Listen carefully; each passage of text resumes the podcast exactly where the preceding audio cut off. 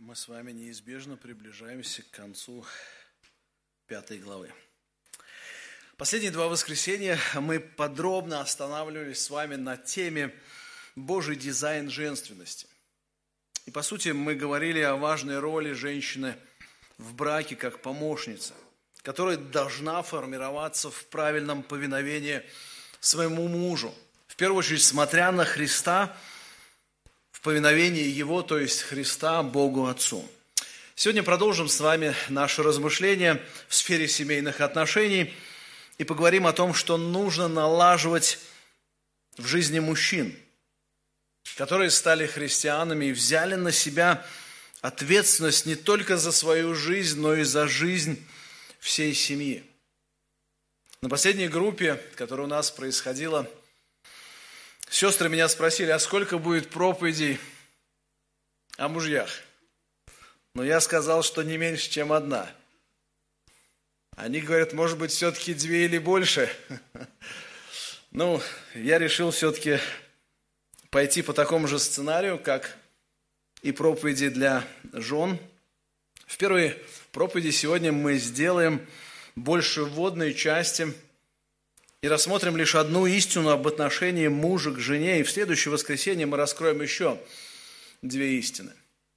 И прежде чем мы будем с вами сегодня раскрывать основной текст из послания к Ефесянам, где говорится о мужьях, мы посмотрим с вами на два текста из той же сначала главы. Первый текст будет, то есть послание к Ефесянам, только в разделе о женах.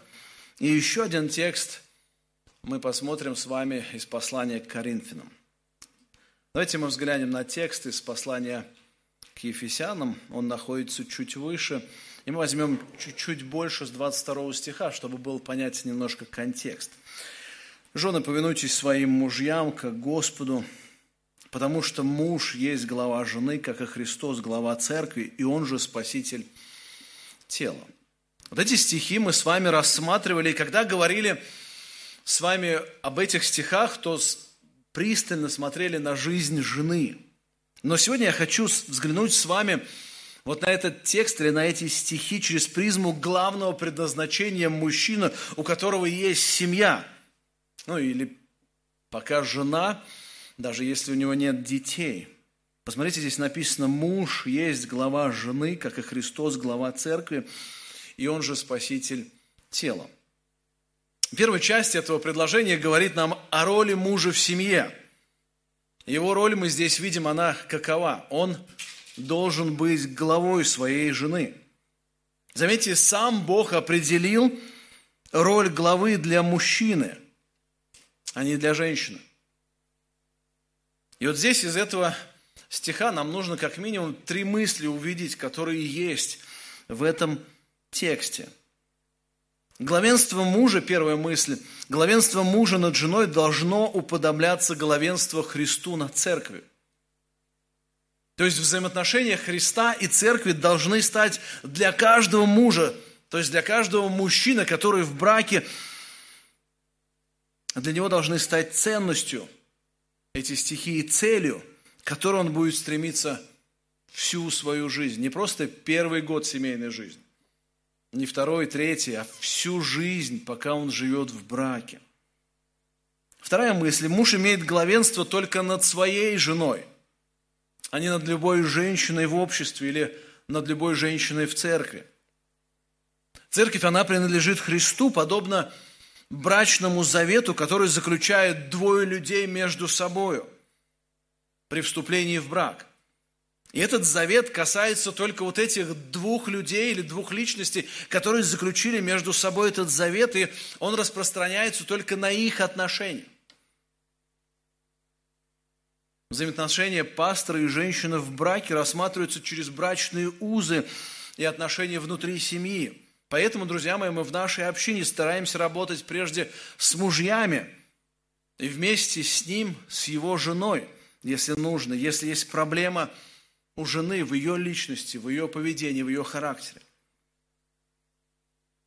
И третья мысль, которая видна здесь из этого стиха, ответственность главы всегда направлена на созидание, а не на разрушение.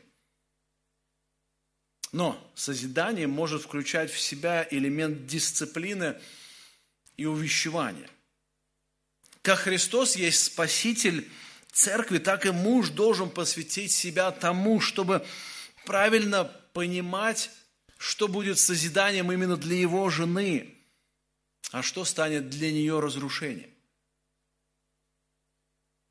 И действительно, контекст каждой семьи, он уникальный.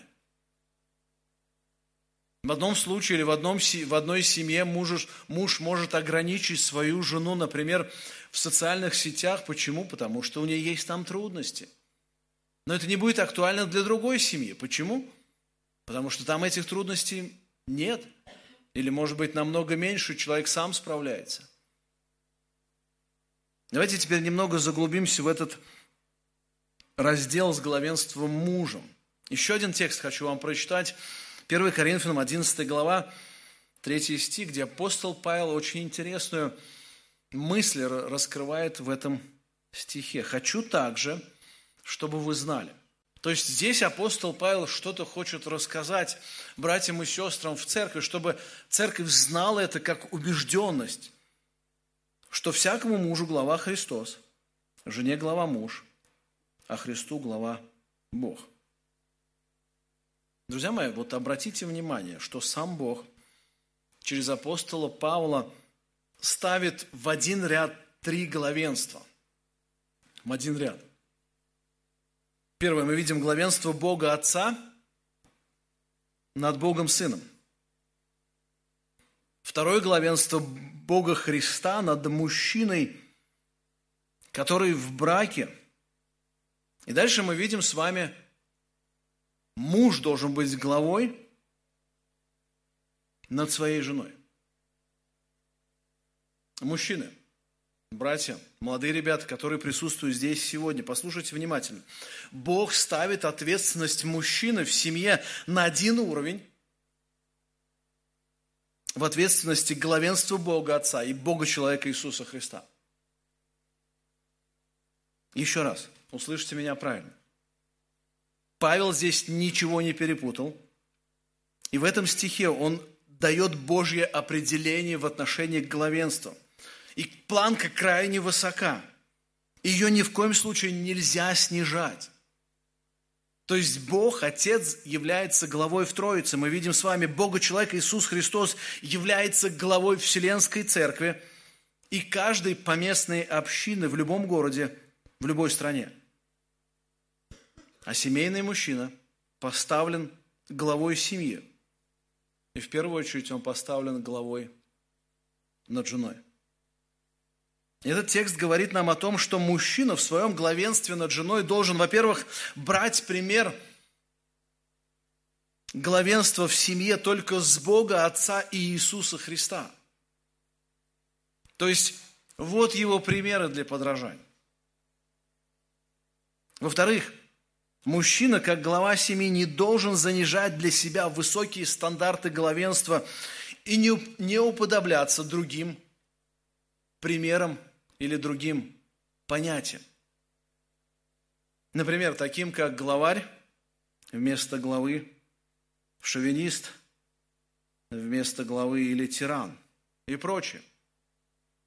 В нашем современном обществе на самом деле много есть неканонических притч – и кто-то даже говорит анекдотов на семейную тему, где сила мужского кулака в воспитании жены крайне воспета почти как норма. Даже есть такие фразы, которые были на Руси в свое время обыденностью. Например, бьет, значит любит. Или жену не бить, толку не быть. Ну и еще одна. Бей бабу молотом, будет золотом. Нет, не, не я их придумал. И через физическую силу или даже насилие воспевалось мужское руководство. К сожалению. Возможно, и стих из книги «Бытие» дает нам некоторый элемент присутствия вот этого конфликта в отношениях между мужем и женой. «Бытие», 3 глава, 16 стих. «Жене сказал, когда Господь обращается к жене после грехопадения, говорит, умножай, умножу скорбь твою в беременности твоей, в болезни будешь рождать детей, к мужу твоему влечение твое, и он будет господствовать над тобой». Вот слово «господствовать» или «управлять» часто встречается в Ветхом Завете и практически всегда означает обладание более сильной властью или могуществом. Послушайте, как один автор пишет, так оно используется, то есть это понятие, оно используется в отношении воинской мощи и политических правителей. Например, Иосифа над Египтом, то есть он был мощным правителем, господствовал над ними – Дальше мы знаем Соломона над царствами, когда он господствовал, те царства, они подчинялись ему. Это же слово описывает власть Бога над всей землей, когда говорится о Господе, что Он господствует. Иногда оно обозначало угнетателей, которые заставляют народы, над которыми они властвуют, заставляют их страдать. В любом случае, друзья мои, это слово относится к человеку, который не является главным среди равных, но который правит, порой проявляя жестокость и своенравие. То есть слово «господствовать» стоит в контексте, где жена желает доминировать или взять верх над своим мужем. И, как правило, когда у жены есть желание взять верх над мужем, будет происходить конфликт, где муж все равно будет проявлять над ней господство. Это будет происходить либо с подавлением воли одного из сторонников противостояния, либо это будет происходить добровольно.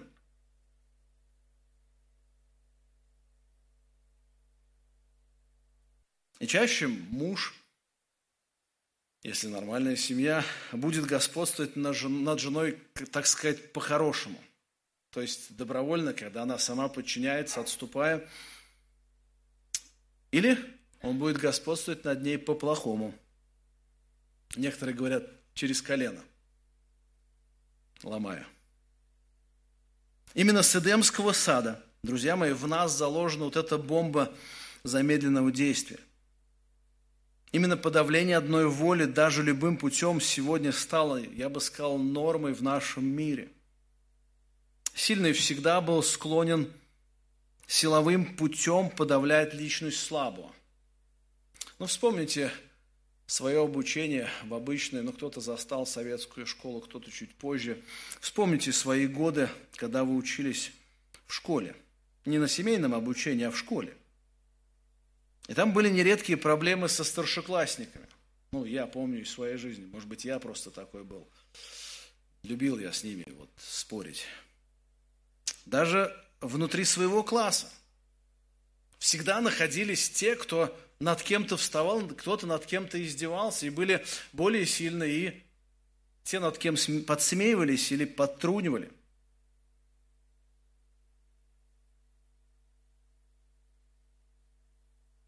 Дальше в профильных учебных заведениях.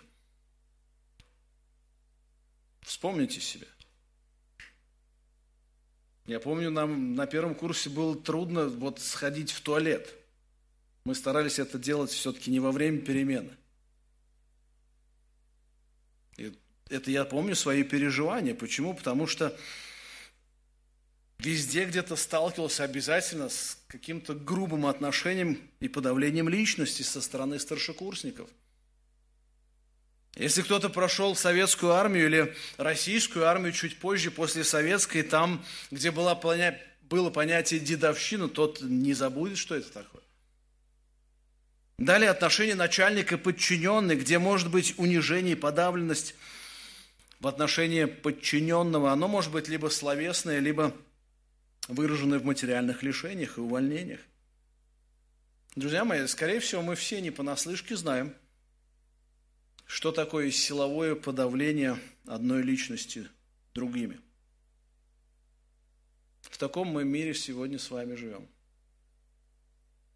Где происходит на самом деле подмена понятий, и даже нередко христиане отождествляются с ним, то есть с этим миром. Вместо главы мужчины христиане становятся главарями, шовинистами или тиранами. Но какова разница между ними? Давайте попробуем эти понятия с вами поразбирать. Но мы начнем со слова «глава». Глава, но обычно глава – это верхняя часть туловища человека. Еще главой называют руководителя, начальника, старшего по положению или ответственное лицо, которое имеет в своем подчинении тем, тех, над кем он поставлен быть главой. Но обычно глава семьи, глава предприятия, глава государства или глава района, глава церкви или конфессии. И за этими понятиями обычно стоят вполне конкретные люди, у которых есть свои права и свои обязанности, а также должностные и моральные и этические инструкции. Я бы хотел дальше вам чуть-чуть привести в пример, как Иоанн Златоуст в своих гамилиях вот слово «глава» или «кефали» по-гречески определяет, размышляет, когда он в гамилиях на 1 Коринфянам, он пишет так – Вспомни, он обращается к мужчинам и говорит, вспомни, что она жена, то есть слабый сосуд, а ты муж. Ты для того и поставлен над ней начальником и главою, чтобы сносить слабость подчиненного. Заметьте, разница какая. Не давить и создавать давляющую обстановку, а сносить немощь или слабости подчиненного. Старайся сделать свое правление славным – а славным оно будет тогда, когда ты не будешь бесчестить подчиненный.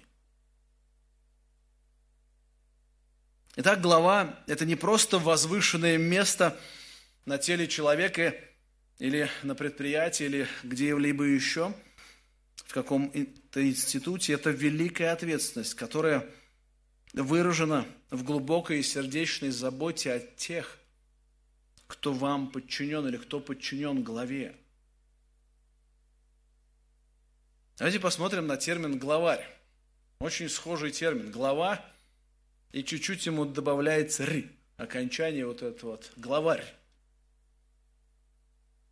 Оно переводится вот так, как вожак, атаман, зачинщик, ну и тоже может быть иметь значение правитель. И вот чаще всего это слово употребляется в негативном контексте. Не говорят глава шайки, главарь шайки в основном. Или главарь мафии сицилийской. Или главарь бандитов. Или главарь банды. Муж, будучи главой семьи, никогда, друзья мои, никогда не должен походить на главаря. Ни при каких условиях, ни при каких обстоятельствах и не с одним человеком. Главарь стремится к власти любой ценой и ничем не гнушается ради того, чтобы удержать свое положение главного. Может быть, кто-то из вас вспомнил какие-то фильмы, которые вы смотрели про мафию, или про какие-то банды, или какие-то шайки, и вы понимаете, вот там действительно главари, они борются за свое первенство любой ценой, ценой жизни других людей. Еще одно понятие – это шовинист, который часто приписывается мужчинам. Изначально это слово «шовинизм» имело значение идеологии национального превосходства, ставящей целью обоснования права на дискриминацию, эксплуатацию и угнетению других народов мира. То есть одни или один народ позволял себе вот таким образом пренебрегать другие нации – или считать их ни за что. Вот шовинист – это мужчина, который живет с убеждениями, что он всегда прав. Если не прав, то смотри пункт первым, где говорится, что он прав. Такие представители сильного пола не считаются с мнением женщин и считают, что те должны всегда слушаться их и во всем потакать.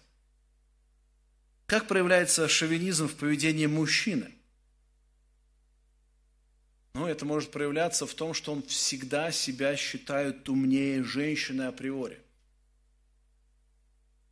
Позволяет себе намного больше, а ей многое запрещает. Всегда ограничивает супругу не принимает возражений, с ним невозможно договориться. Использует часто свою супругу в качестве слуги и никак не считается с ее чувствами, потребностями и желаниями. И вот здесь важно сделать оговорку, друзья мои. Если благочестивый муж в чем-то ограничивает свою супругу, не путайте его с шовинистом. Или что-то он ей запрещает или корректирует ее желания и цели, он при этом может быть не шовинистом, а действительно поступать по-библейски. То есть, будучи главой – его задача – быть главой, который мудро работает с сердцем своей жены, увещевая, направляя, созидая, где-то ограничивая, что-то запрещая. И последнее в нашем списке, последнее слово – это тиран. Тиран – это человек, насильственно захвативший власть. И в переносном смысле тиран – это тот, кто мучит, лишает спокойствия. И все вышеперечисленные определения можно не раз услышать в адрес мужчины со стороны замужних женщин, не так ли? Да он просто тиран. И это может быть действительно так. Но что нам Писание говорит о библейском браке? Или о библейском образе главы? Послушайте, роль мужа – быть главой, который должен любить свою жену. И вся наша линия рассуждений сегодня будет построена от правильного понимания главенства мужа в семье. Итак, прежде чем мы пойдем в наш текст, нам нужно еще раз взглянуть на 21 стих и от него двинуться в разговор о мужьях. Ефесянам 5.21. «Повинуйтесь друг другу в страхе Божьем». И прежде чем мы с вами зайдем в текст из послания к Ефесянам, нам нужно вспомнить главную фразу, после которой идет наставление жен и мужей. И этот стих уже предварял наставление жен. И далее, после наставления жен идет наставление для мужей, который также имеет вот тесную связь с этим стихом, 21 стихом. Посмотрите вначале на один стих из нашей темы, 25 стих. «Мужья, любите своих жен, как и Христос возлюбил церковь и предал себя за нее. Давайте посмотрим, как вот этот стих связан с 21 стихом. Фактически мы видим с вами, что вот в этом тексте, то есть в 25 стихе, есть призыв, который имеет с одной стороны внешнее, а с другой стороны невидимое выражение. То есть, с одной стороны, есть повеление мужьям любить своих жен. И вот эта фраза «любить своих жен», она глубоко корнями уходит в сердце и в волю человека, которое не всегда нам видно. А с другой стороны, в этом вопросе любви есть видимые примеры или видимые поступки – которые должны быть ориентированы на Христа в его практическом и видимом отношении к церкви. И вот когда есть повеление, то необходимо, чтобы было послушание. Бог через апостола Павла, по сути, повелевает мужьям любить своих жен. И мужья должны в этом повиноваться Богу. Пристально смотря и наблюдая за личностью Иисуса Христа, как тот относится к своей церкви как Он любит свою церковь, как Он ее созидает. И отсюда, друзья мои, мы смело сможем с вами вот что сказать, что истинное мужество, оно невозможно без решительного повиновения мужчины Христу. Истинное мужество невозможно без решительного повиновения мужчины Христу. Помните, в притче есть текст – где говорится, что владеющий собою лучше кого? Завоевателя города. То есть завоевателем города обычно представлялся кто? Какой-то военачальник с соответственным уровнем воинской должности и звания. Не так ли? И обычно, когда этот человек делал, завоевывал целый город, ему рукоплескали, его награждали. Он был достоин похвалы и чести, но заметьте, что говорит нам Писание об этом. Что с одной стороны чаши весов вот этот полководец, завоевавший город ценой огромнейших усилий, с другой стороны есть просто одна личность, который научился владеть собой, управлять своими эмоциями, своими желаниями и подчинять их в правильное русло. И вот здесь он говорит, чаша весов перевесится в сторону того, кто умеет собой владеть. То есть умеет выстраивать свою жизнь так, чтобы оно шло к созиданию. И вот здесь мы с вами говорим, друзья мои, что истинное мужество, оно невозможно без решительного повиновения мужчины Христу. Сегодня модно тягаться мышцами, играть, сравнивать, показывать, кто на что способен. Но на самом деле истинное мужество, оно проявляется там, где мужчина учится решительному повиновению Христу. Не просто, ну, это же надо подумать, примерить, как оно будет работать в жизни моей, моей жены. Нет. Это тогда, когда мужчина действительно может решительно повиноваться Христу. Давайте текст весь прочтем, чтобы увидеть эту картину мужья – Любите своих жен, как и Христос возлюбил церковь и предал себя за нее, чтобы осветить ее, очистив баню водную посредством слова, чтобы представить ее себе славную церковью, не имеющей пятна или порока, или чего-либо подобного, но дабы она была свята и непорочна. Так должны мужья любить своих жен, как свои тела. Любящий жену свою любит самого себя. Ибо никто никогда не имел ненависти к своей плоти, но питает и греет ее, как и Господь Церковь. Потому что мы члены тела его, от плоти его, от костей его. Посему оставит человек отца свою мать и прилепится к жене своей, и будут двое одна плоть. Тайна сия велика, я говорю по отношению ко Христу и к церкви. Так каждый из вас долюбит свою жену, как самого себя. Истинное мужество невозможно без решительного повиновения мужчины Христу – и вот в решительном повиновении мужчины Христу мы можем увидеть внешнее проявление в трех действиях по отношению к своей жене. И первое действие – любить свою жену через подражание Христу. Любить свою жену через подражание в этом вопросе Христу. Мужья, любите своих жен. И здесь сразу написано как. Как и Христос возлюбил церковь и предал себя за нее, чтобы осветить ее, очистив баню водную посредством слова – чтобы представить ее себе славную церковью, не имеющей пятна или порока, или чего-либо подобного, но дабы она была святая и непорочна. Только вдумайтесь в эти слова. Только попробуйте вникнуть, какой высокий стандарт, какой высокий эталон стоит перед каждым мужчиной, который находится в браке.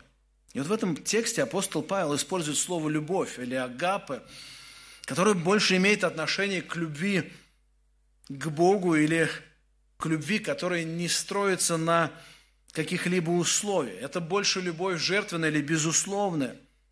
Но жертвенность, она состоит не только в самом слове «любите», но и в последующем пояснении, которое мы читаем с вами, идет за этим. Мужья,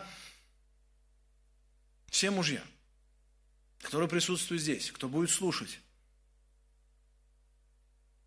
нам нужно чаще учиться смотреть не на жену, а на Христа. И на его дела по отношению своей невесты, чтобы брать пример именно от него. И дальше это переносить в свою семью. Хотя мы все где-то, наверное, хотим уникальных и неповторимых отношений с женами – то есть мы хотим эксклюзивную семью построить. Все же, друзья мои, в деле созидания отношений нам точно нужно видеть перед собой правильный пример или правильные ориентиры, или настоящие, я бы сказал, примеры мужества и им подражать. И первое, о чем нужно здесь сказать, это готовность отдать свою жизнь. Смотрите, как и Христос возлюбил церковь и предал себя за нее. По сути, апостол говорит о том, чтобы мужчины смогли вооружиться решением быть жертвенными до высшей степени в отношении своих половинок. Посмотрите и правильно прочитайте этот текст. Христос предал себя за нее. А некоторые мужчины, к сожалению, сегодня готовы предать своих жен ради себя. Или предавать снова и снова своих жен ради своей выгоды. И здесь не только вопрос физической неверности, здесь вопрос может проявляться неверность во всех нуждах в отношении своей жены – и пример Христа – это пример верности. Христос пожертвовал своим царским положением ради церкви. Он отдал свою жизнь ради того, чтобы ее выкупить себе. Только подумайте сейчас на мгновение о том, что Христос жертвует с собой не в момент ценности и достоинства невесты. Очень важно это понимать. Он отдает себя и посвящает себя тому, чем она станет в будущем. Вот у нас в мире происходит чаще всего наоборот. Пока молодая жена, есть интерес. Она красивая, ну, по-своему, у каждого. Как начинает стареть, может пропадать интерес. Но заметьте, очень интересно, Христос здесь показывает обратный пример. Он отдал свою жизнь тогда, когда она вообще никакого интереса и ценности не представляла, но отдал жизнь, чтобы сделать ее славной. То есть, кем она станет в будущем. И вот когда мы говорим с вами о браке, очень важно, чтобы супруги в первую очередь имели друг к другу духовную и душевную притягательность. Что я здесь имею в виду? Духовную, вы понимаете, в свете Писания. Душевную имеется в виду, чтобы они могли действительно уметь друг с другом говорить и э, правильно понимать и воспринимать друг друга, и правильно относиться друг к другу. Чаще красота души смиренной – перед Богом девушки устраняет на самом деле все физические недостатки и ограниченности в красоте, не так ли? Зачастую, если э, молодому человеку не будет интересна и симпатична какая-то девушка, и у всех у нас, мужчин, есть свои стандарты красоты и понимания, как должно быть, то вот он однажды может пересмотреть свое отношение к тому, кому он даже не смотрел в эту сторону. Она была неинтересна, она непривлекательна была. Но его могло привлечь в какой-то момент ее речь, ее рассуждение, ее добрые реакции на нужды людей. И потом она может ему даже понравиться, физически понравиться и стать привлекательной и даже красивой в его глазах. Иногда люди смотрят на семейную пару и говорят, ну что он в ней мог найти? Она настолько обычная, она настолько невыдающаяся. Но этот человек восхищается, ему нравится она, он видит ее самой красивой. Она для него стала всем. Самое главное, друзья мои, что мужчина – или каждый мужчина сделал свой выбор в вопросе женитьбы, и теперь его ответственность состоит в том, чтобы развивать в себе правильные навыки любви, где уже нет условий, есть жертвенность к своим интересам. Кто-то говорит, я же не знал, что ты такая требовательная, я не знал, что ты такая вредная, когда я за тобой ухаживал, а ты, оказывается, вот это, вот это, вот то. Да нет, все, выбор сделан. Мужья, нам всем нужно учиться у Христа, действительно у Христа, правильным навыкам любви. Он тоже человек. Для него уж как для человека очень ясно, понятно неверность, никчемность, отверженность, непослушание, когда он взаимодействует с церковью. И он любит жену не за ее качество, не за ее дела, а в первую очередь Он любит ее по своему решению, а нам нужно любить своих жен по Божьему повелению это делать. Братья, где у вас заканчиваются ваши романтические ресурсы любви к своим женам? Помните, есть неиссякаемый источник, который сможет вернуть вам восторг вашей женой. Не по причине ее хорошести или привлекательности, а по одной простой причине – вашего послушания Христу и желания быть подобным Ему. А давайте себя нещадно для блага своей жены, порой жертвуя своим сном, своими интересами и даже, я бы сказал, вот здесь, не духовными ценностями. Они у всех разные. Поэтому научитесь ими жертвовать. Второе, что мы с вами видим, забота о ее духовном состоянии, это то, что должно нас беспокоить мужей в своих женах. Смотрите, чтобы осветить ее, очистив баню водную посредством слова. Вот читая этот текст, сразу представляется баня, где человек может хорошо помыться. Да? Дословный перевод этот, этого стиха, он может звучать так, чтобы ее он осветил – очистив омовением водою и дальше чем? Словом. То есть, другими словами, Христос очищает свою церковь своим словом. И это происходит в подобии того, как человек моется чистой водою, которая может очистить его тело. Но здесь вместо воды, которая может очистить сердце и душу, Христос говорит о Слове Его.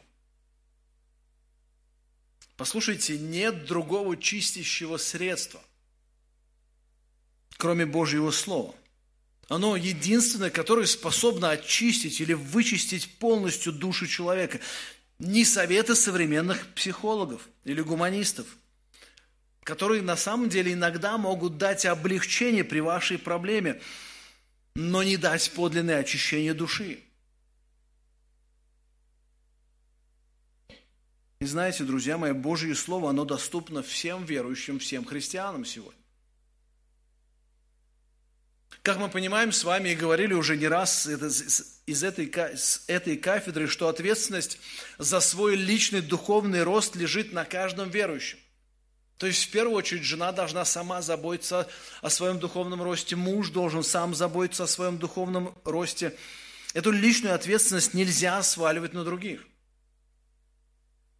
Никто не может сказать, я не расту, потому что у меня жена не заботится о моем духовном росте, говорит муж. Или нельзя жене так сказать, я не расту, потому что муж не заботится обо мне.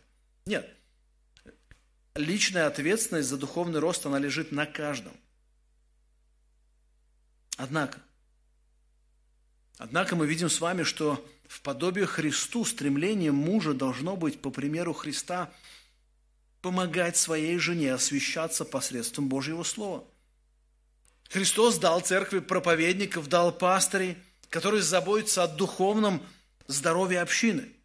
И мужья на самом деле должны стать продолжателями пасторской работы Христа в жизнях своих жен – Объяснение применение Писания должно стать частью темы для разговоров в жизни супругов. К сожалению, друзья мои, быт и всякие проблемы, связанные с ним, лишают сегодня многие семьи возможности наполняться Божьим Словом так, чтобы освящение оно было очевидным не только внутри семьи, но и за ее пределами. Еще одна мысль, которую мы видим с вами в этом тексте, что забота или любовь к жене, она должна выражаться через заботу неустанную и без времени. Что я имею в виду здесь? Посмотрите 27 стих. «Чтобы представить ее себе славную церковью, не имеющей пятна или порока, или чего-либо подобного, но дабы она была святая и непорочна». Христос готовит свою церковь к пришествию своему уже две тысячи лет. То есть этот процесс не заканчивается. То есть Христос не прекращает труд над своей, немест, невестой ни на мгновение. Он готовит ее себе, чтобы она была без изъяна, без недостатка, чистой и безупречной. Здесь не, вот некий здравый эгоизм присутствует вот в этой части. То есть он готовит ее себе. Он об этом беспокоится, ему не все равно, кто будет у него невеста. Вот этот здравый эгоизм должен быть у каждого мужчины – в отношении своей жены. У мужей нет возможности и права говорить своим женам, я устал, мне не до тебя сегодня. Я знаю, что такое может звучать в семьях по причине объективной усталости, перегруженности мужа. И здесь на самом деле есть некая ответственность жен быть помощницами, а не утяжелителем жизни своих мужей. Есть время для объективной усталости мужа, и ему нужен отдых, но это не должно быть хроническим состоянием. Если муж длительное время пренебрегает внутренним миром и жизнью своей жены, то он отдалился от примера Христа и погрузился в угождение себе, но не своей жене. Он, по сути, перестал быть главой. Более того, друзья мои, подумайте на мгновение, если вам, мужья, Христос верил свою невесту в виде вашей жены, то помните, она невеста Христа в первую очередь.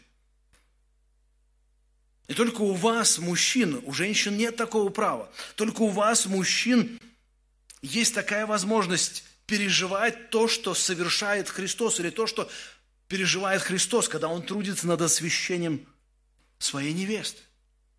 Вдумайтесь в это.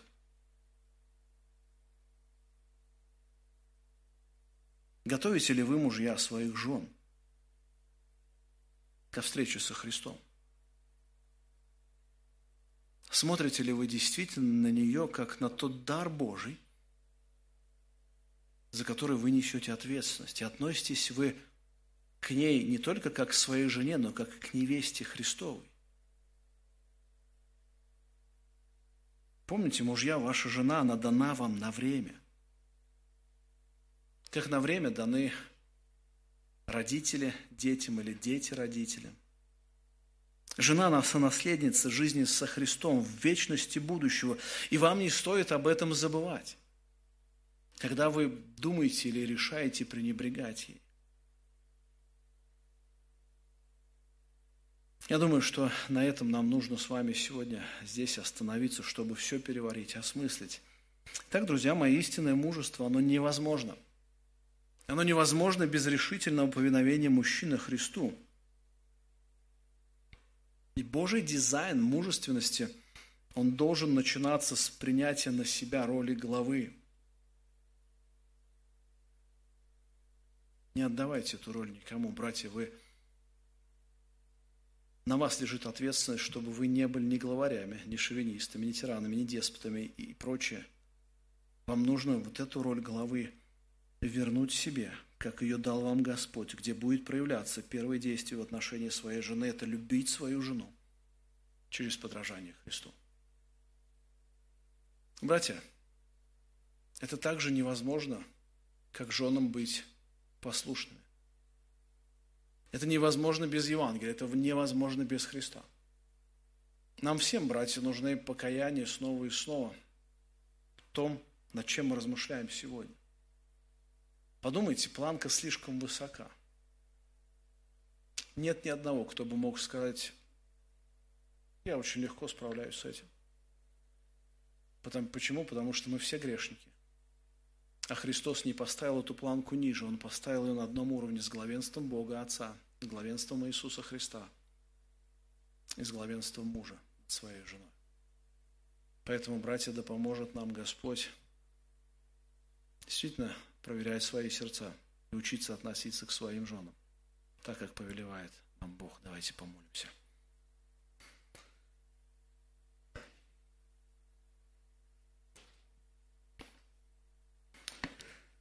Господь и Бог наш, мы склонились перед Тобою –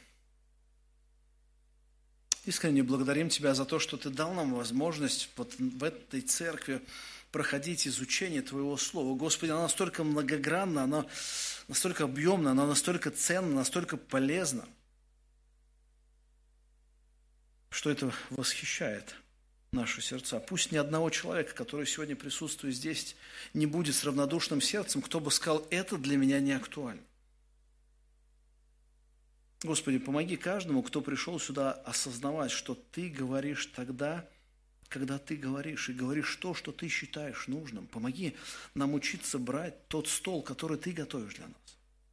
И мы не знаем, когда это нам действительно пригодится. Мы по-эгоистически, по-эгоистически можем думать, что мне сегодня вот это важнее. Но, Господи, мы настолько недальновидны, мы настолько не ограничены в своем понимании мира и того, что будет дальше в будущем происходить с нами. Господи, помоги нам вот это все впитывать в свою жизнь, складывать, чтобы потом использовать это не как инструмент для какого-то шантажа, пренебрежения, укора, а использовать как инструмент для созидания.